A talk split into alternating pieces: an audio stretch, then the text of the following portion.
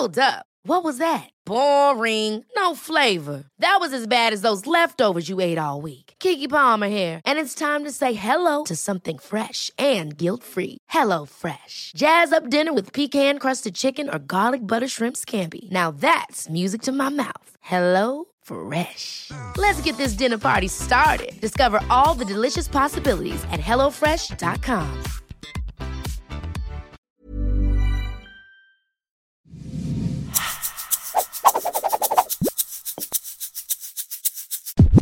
Quiero que tendré ya que razón de, dos años, si no es que creo que tres, que al TEC de Monterrey vino Raisi Sodia y, y, platicó. La verdad es que fue de, estas pláticas que, que, que, movieron en la escuela de negocios y, y, y, por algo fui. Y la verdad es que me llevé, me impactó, eh, me, me, me, me, llamó y dije, ah, canijo, ¿qué es esto del capitalismo consciente? Y cada vez veo, veo más artículos, cada vez veo más libros, incluso veo podcasts que tal cual se titulan eh, Capitalismo Consciente. Y es por eso que tengo el honor y el privilegio de tener al doctor David Capistrán Guá, como parte de estos profesores que, que, tomaron esta filosofía y la están implementando en, en, muchas cosas. ¿Cómo estás, David? Muy bien, Francisco. Muy, muy, muy, muy bien. Muy contento de poder estar contigo y platicando de este tema que en lo personal eh, te puedo decir que me apasiona. Me apasiona, me encanta, me, me, me fascina poder instruirlo y poder pasarlo y, y, y que todo mundo se entere de, de, este tema en específico y de cómo podemos, lo podemos transformar principalmente en una filosofía de vida ahí va la pregunta, ¿no? Y, y, si quien nos está escuchando, obviamente se preguntará, ¿qué es el capitalismo consciente? Ok, eh, capitalismo consciente, nada más como paréntesis, hay que recordar de dónde viene o de dónde proviene. Eh, si nos enfocamos en el capitalismo, el capitalismo como un movimiento de mucho tiempo atrás, me voy a enfocar en tres o cuatro puntos principales de, de ese movimiento y cómo está evolucionando. Pienso en el capitalismo como un movimiento el cual principalmente se basa en la supremacía o en, lo, en que los más importantes son los shareholders, es decir, los inversionistas, donde los beneficios son para los inversionistas y donde el principal fundamento de cualquier organización o, de empresa tiende a ser la rentabilidad. A partir de muchas problemáticas que empiezan a surgir en nuestro mundo, en, nuestro ambiente, en, las industrias, en los mercados, inicia esta ideología con el líder de, de, del mismo tema que es Raxi Sodia, o, o un máximo exponente, que tiene que ver con el capitalismo consciente, que es bueno. Somos organizaciones y, y, y, y mucho viene de la idea de, ok, el gobierno tiene ciertos puntos o ciertas cosas que hacer para las personas y para las comunidades, y luego existen, existen organizaciones no lucrativas que también tienen que hacer algo para las empresas y demás, pero ¿qué están haciendo las organizaciones para la comunidad? ¿Qué pueden hacer las organizaciones para la misma comunidad respecto a las diferentes problemáticas que puedan llegar a existir Qué bueno, mundo? Que si me dejas ahorita eh, interrumpirte, o sea, uh -huh. yo recuerdo que todos los libros de texto, eh, sean de México, de Estados Unidos, o sea, la bibliografía que al menos a mí me tocó estudiar cuando era estudiante, incluso todavía en, en muchas de las clases que imparto, eh, mencionan que el objetivo principal del de agente, del director de finanzas, del director general es eh, la, la, maximación de la utilidad a los accionistas. O sea, ese claro. es el, el vil concepto de capitalismo, capitalismo natural, ¿no? Exactamente. Y, y de ahí es donde eh, empieza a haber muchas perspectivas de, oye, no, no es por ahí. O sea, actualmente podemos pensar que el, el, la, el máximo raciocinio hacia los inversionistas empieza a evolucionar con el término del capitalismo consciente. ¿Por qué?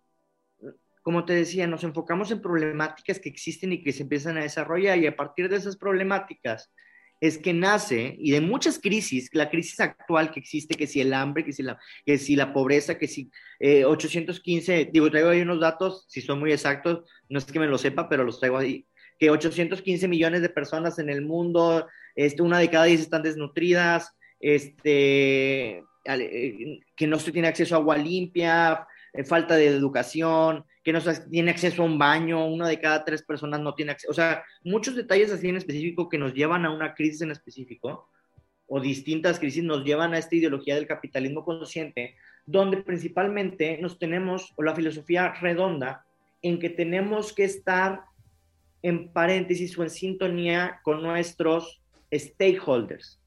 Y es donde ya empiezas a ver esta evolución de lo que te decía anteriormente. El capitalismo consciente nace en el siglo XXI y donde pensábamos que el capitalismo, el protagonismo lo tienen los shareholders, en el capitalismo consciente el protagonismo lo tienen nuestros stakeholders. ¿Y qué son los stakeholders? Ser todos aquellos agentes de intereses que tienen cierto interés en nuestra empresa o en nuestra organización, independientemente si es alguien indirecto o indirecto. Que son los clientes, los proveedores, colaboradores. Colaboradores, empleados, shareholders también, porque no los, no los estamos olvidando. Seguimos siendo empresas. Tenemos que seguir generando rentabilidad. Pero nuestro fundamento ya no solamente es la rentabilidad de la empresa. Nuestro fundamento es la rentabilidad las personas y el planeta en el cual nos estamos desarrollando. Hace ratito te mencionaba que los protagonistas ahora son agentes tanto eh, agentes de intereses, los stakeholders tanto directos o indirectos, porque no necesariamente es la gente que tiene un interés directo en lo que yo hago. Puede ser la comunidad que vive donde yo tengo mi bodega, la comunidad que vive alrededor que yo que vive cerca de donde yo tengo mi fábrica, donde produzco mi producto, el cual vendo y el cual tengo mis clientes designados. O sea, la persona puede no tener un cierto interés en lo que yo estoy haciendo, pero a fin de cuentas le afecta lo que yo hago. Entonces, a partir de ahí es que empezamos a considerar como stakeholders a los inversionistas, a los clientes, a los proveedores, a la sociedad, a los socios, al medio ambiente. Entonces ya empieza a crecer esta ideología de, ok, no estoy yo solo en este mundo como empresa, no estoy yo solo como organización, sino existe algo más alrededor de mí que me lleva a generar o a, ver la forma en que yo, empresa, puedo actuar ante los demás. Aparte, aparte como que está esta raíz eh, muy filosófica de, cuando en el emprendimiento, ¿no? Eh, tú quieres generar una empresa eh, y, vaya, no, creo que a, la gran mayoría lo primero que se viene a la mente no es voy a, voy a emprender para ser millonario, sino que, ah, porque quiero generar y atacar una necesidad, cubrir una necesidad, compartir es como que ese primer pensamiento y creo que va muy de la mano con, eso.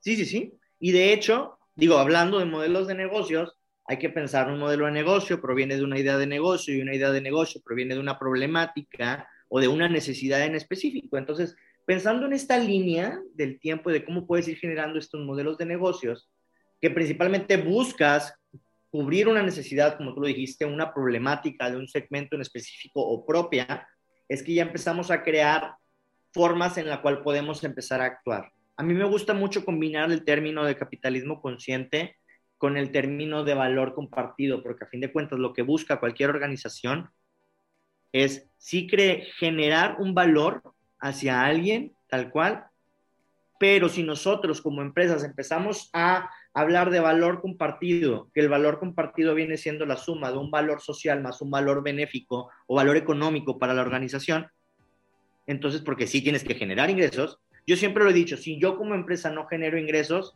entonces no voy a ser éticamente responsable hacia mis, hacia mis empleados, porque tengo la obligación ética ante mi comunidad de generar empleos para ellos, para, para poder generar este estado de bienestar y a fin de cuentas cumplir también con terminologías del capitalismo consciente, que es que a lo mejor hablamos un poquito de lo que son los, los cuatro principios básicos del capitalismo consciente, que estoy hablando de, de pues principalmente ser una organización la cual tenga un propósito elevado, que sea, que tenga un liderazgo consciente, que tenga una cultura consciente, que tenga una orientación hacia los stakeholders, que son los principios básicos.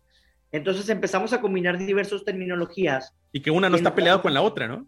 Exactamente. A fin de cuentas, empiezan a sumar entre sí mismas.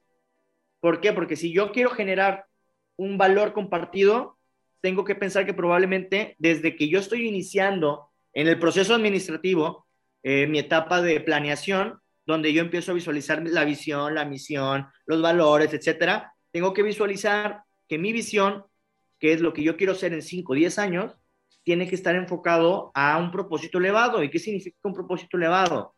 pues simplemente llevar tu propósito, tu objetivo, tu líder, tu objetivo que quieres hacer en 5 o 10 años, que vaya más allá de la rentabilidad como empresa que debes de tener. y que tu propósito y que tu objetivo principal sirva para inspirar a los demás dentro de tu misma organización a quererse sumar al proyecto para poder llevarlo a cabo. Pregunta del millón, porque ahorita hablaste de ética, hablaste de responsabilidad. O sea, ¿y cuál es la gran, la, gran diferencia entre eh, responsabilidad social, las otras, las otras corrientes? Responsabilidad social, economía circular, economía azul. O sea, ¿cuál, es como que esa gran diferencia eh, entre lo que pareciera que está de moda acá, medio hipster, hippie la cosa, y realmente el capitalismo consciente? Mira, anteriormente, o mira, la terminología de CSR, eh, responsabilidad social corporativa, en sus inicios, inició como una forma de cómo las empresas pudieran aportar simplemente a la comunidad. Donde pues sí me enfocaba mucho en mi inversionista, recordemos capitalismo que viene del, principalmente su auge en el, siglo XX, y cómo es que eh, simplemente daban algo a la comunidad o cómo iban guardando su imagen. ¿Por qué? Porque las generaciones, conforme iban creciendo, se iban preocupando más por su mundo. Y empezaban a ver detalles que las generaciones iban viendo que no les cuadraba con su forma de ser, con su forma de vivir cada día, con día, y donde las empresas en realidad también estaban haciendo algún efecto.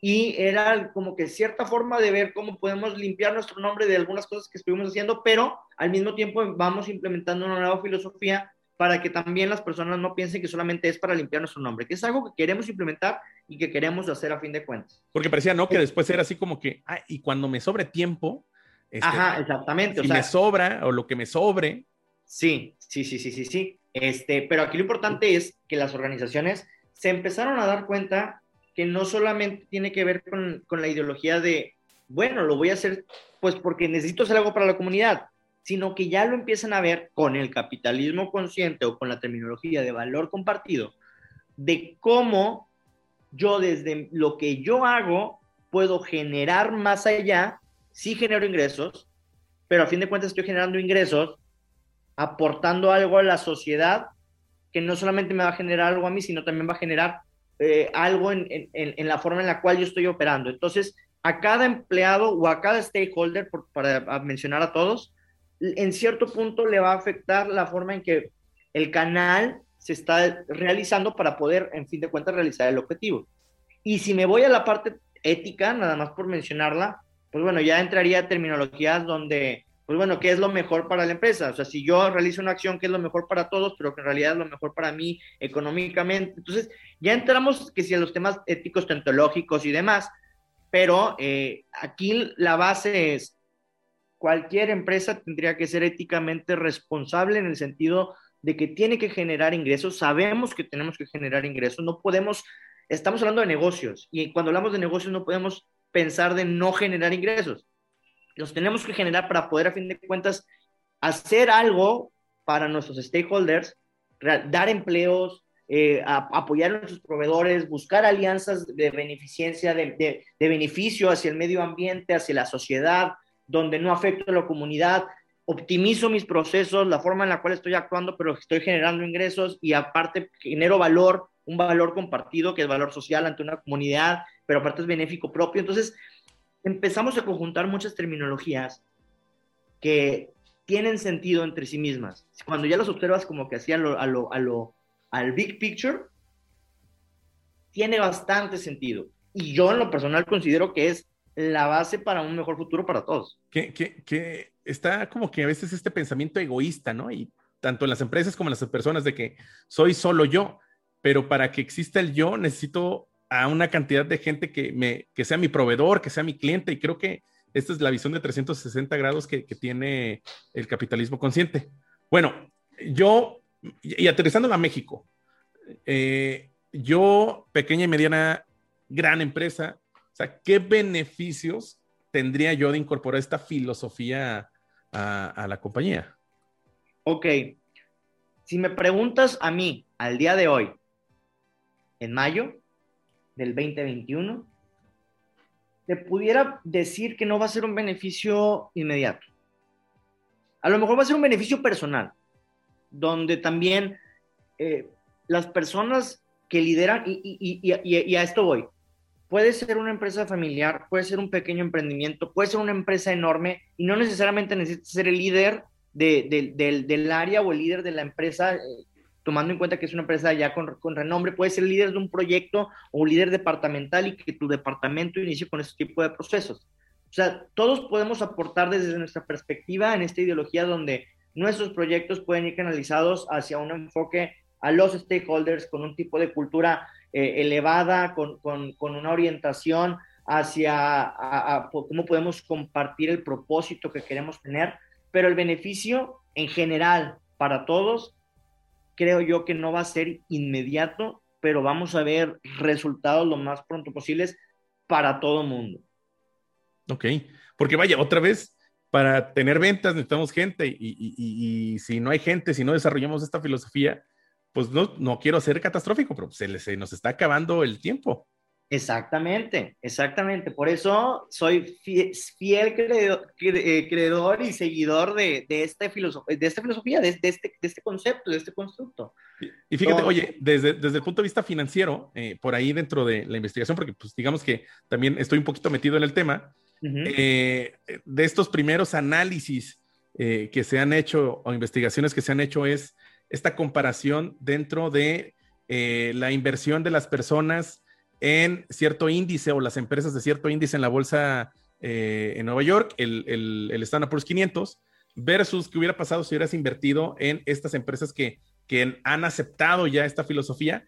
Y fue el increíble el rendimiento que han tenido las acciones de las empresas eh, que, que, optaron ya por esta filosofía versus haber invertido en, el Standard Poor's 500. Y aquí habla de dos cosas, ¿no? Que hay, hay un tema de mejores resultados financieros con las compañías que han incorporado y una buena percepción por parte del público inversionista hacia estas empresas que ya tomaron la filosofía.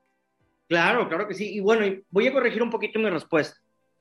Cuando pensamos de beneficios, así que quiero ver al día de hoy con, con esto, tú lo dijiste, mejoramos los estados resultados, pero lo que principalmente observo yo aquí es, uno, fortaleces relaciones a largo plazo con proveedores, con empleados, con la comunidad. Creas mejores sinergias. Hay mayor compromiso por parte de tus empleados hacia tu trabajo y por parte de la comunidad y tus clientes hacia lo que tú haces como empresa. Existe una mayor satisfacción de lo que puedes tener, ¿sí?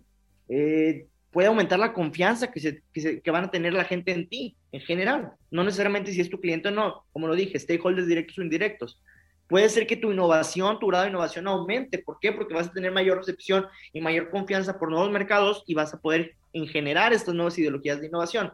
Entonces, muchos resultados o beneficios son intangibles, pero ahí están. Pues David, nos extendimos más de la cuenta, pero eh, para mí es un tema muy importante porque creo que ante tanto cambio que hemos vivido, estamos en un cambio de era, ¿no? Y, y al incorporar este tipo de filosofías, a nuestro día a día, donde trabajamos, lo que dirigimos, creo que es muy, muy importante. ¿Dónde te pueden buscar? Eh, mi correo es david c w a h arroba tech.mx. Perfectísimo. O pues mis redes sociales capwa, c a p w h, quien me quiera buscar, adelante podemos platicar. Perfectísimo. Muchísimas gracias por, por aceptar la invitación. Claro que sí, fue un gustazo.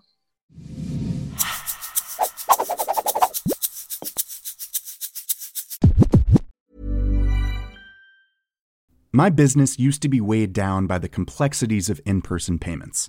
Then, Tap to Pay on iPhone and Stripe came along and changed everything. With Tap to Pay on iPhone and Stripe, I streamlined my payment process effortlessly. Now I can accept in person, contactless payments right from my iPhone. No extra hardware required. What's truly remarkable is how I can cater to all of my customers' payment preferences. Whether they're using cards, Apple Pay, or other digital wallets, Tap to Pay on iPhone and Stripe ensure a smooth checkout experience every time. And it's not just me. Stripe helps businesses of all sizes, from local markets to global retailers, scale quickly and stay agile. To learn how Tap to Pay on iPhone and Stripe can help grow your revenue and reach, Visit stripe.com slash tap iPhone.